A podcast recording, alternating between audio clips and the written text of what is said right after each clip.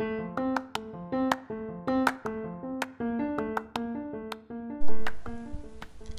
este primer episodio hablaremos acerca del complejo religioso de la icónica iglesia de San Francisco de Quito.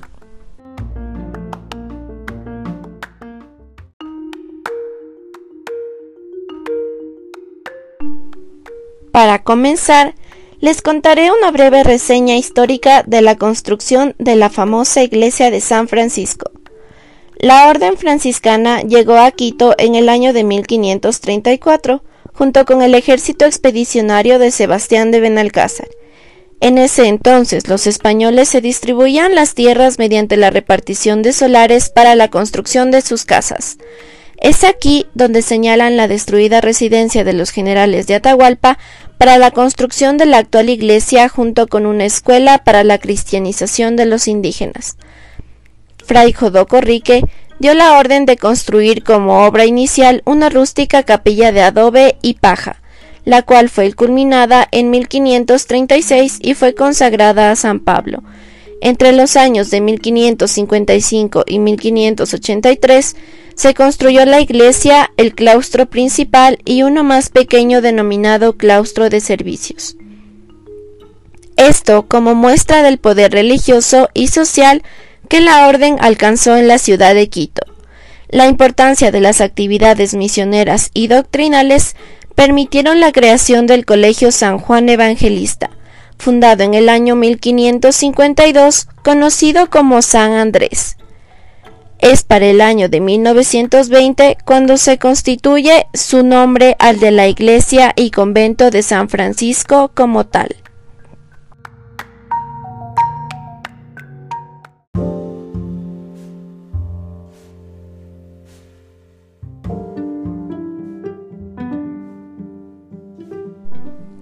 La construcción del convento máximo de los franciscanos duró un poco más de un siglo por los cambios y adaptaciones que se realizaron en el estilo arquitectónico, así como también la ubicación de las distintas dependencias del convento.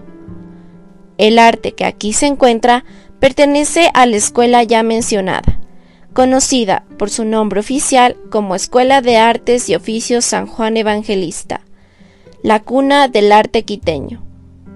Dentro del Museo Fray Pedro Cocial se pueden observar alrededor de 3.500 obras en las que se plasma todas las técnicas que fueron creadas como muestra del arte colonial, y este se encuentra formado por seis salas y el coro de la iglesia.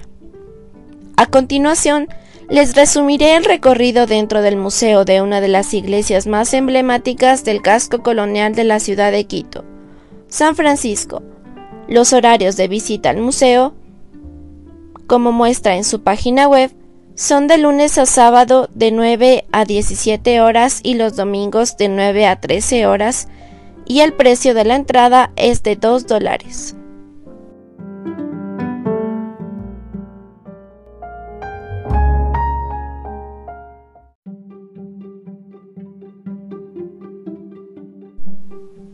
Para este recorrido Iremos sala por sala y les hablaré de las obras más icónicas que aquí se encuentran. En la primera sala se encuentran las obras que refieren a los pasajes más significativos de la vida de San Francisco de Asís, el santo patrono de la Orden franciscana. Estas obras son atribuidas a Miguel de Santiago.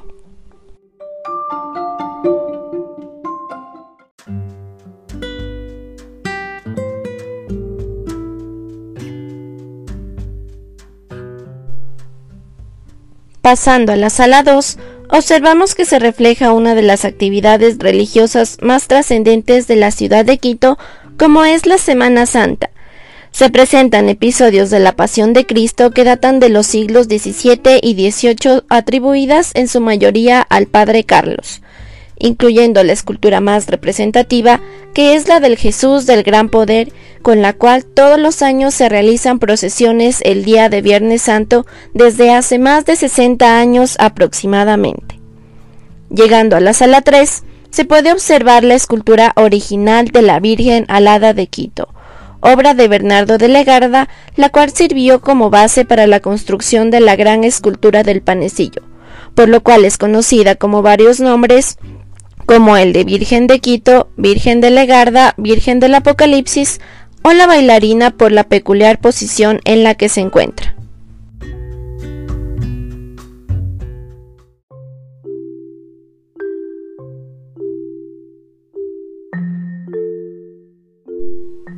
En la sala 4 se puede visualizar la tarea evangelizadora de los franciscanos en tiempos coloniales.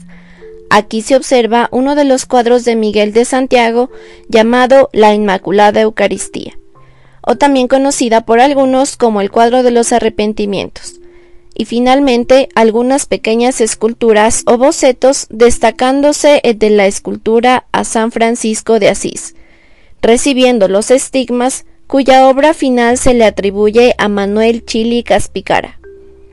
Los cuadros que aparecen en la sala 5 representan algunos pasajes de la vida de la Virgen María. En el techo de esta galería se observan pinturas que fueron ubicadas como decoración en las que se pueden apreciar animales y vegetales, que representan el cántico de las criaturas de San Francisco, quien cantaba y alababa a la creación, especial mención de animales y plantas.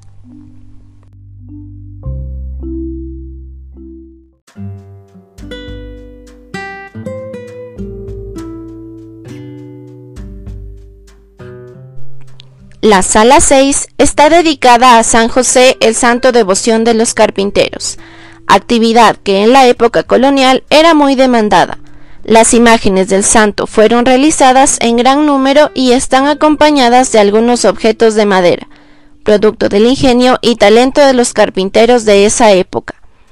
Finalmente, llegando al coro de la iglesia, se observa que es un espacio físico consagrado a la oración, y fue construido por el maestro mayor Jorge de la Cruz Mitina y su hijo Francisco Morocho.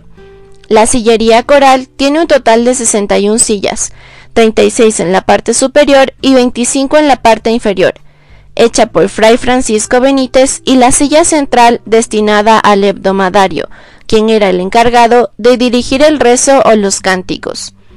Podemos observar en la cabecera de la sillería esculturas talladas en alto relieve que representan a los santos mártires franciscanos que tuvieron una muerte cruel por predicar el cristianismo. Como parte final del recorrido, podemos observar que la fachada principal de la iglesia tiene un estilo manierista. Inicialmente sus torres eran de dos pisos. Sin embargo, existió un terremoto en el siglo XIX el cual derrumbó las torres de la iglesia, por lo que al ser reconstruida se levantó con un solo piso como se la conoce en la actualidad.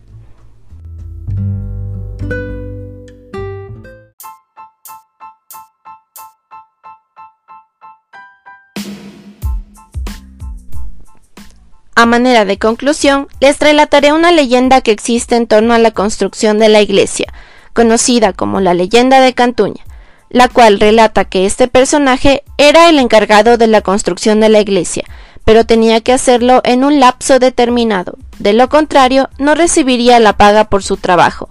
Cantuña, al ver que el plazo llegaba a su fin, empezó a desesperarse, a lo que el demonio se le presentó ofreciendo realizar un pacto en donde se ofrecía a terminar la iglesia, siempre y cuando sea en el plazo estimado.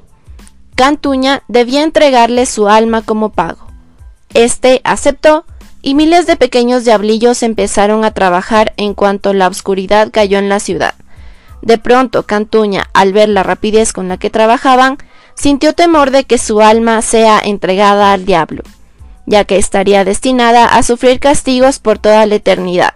Así que decidió engañar al demonio. Tomó la última piedra de la construcción y fue a esconderla. Cuando el diablo creyó que había terminado la obra, listo para tomar el alma de Cantuña, éste le dijo que el trato había sido incumplido, ya que faltaba una piedra en la iglesia y la obra no estaba del todo terminada. Así fue como Cantuña engañó al diablo y salvó su alma.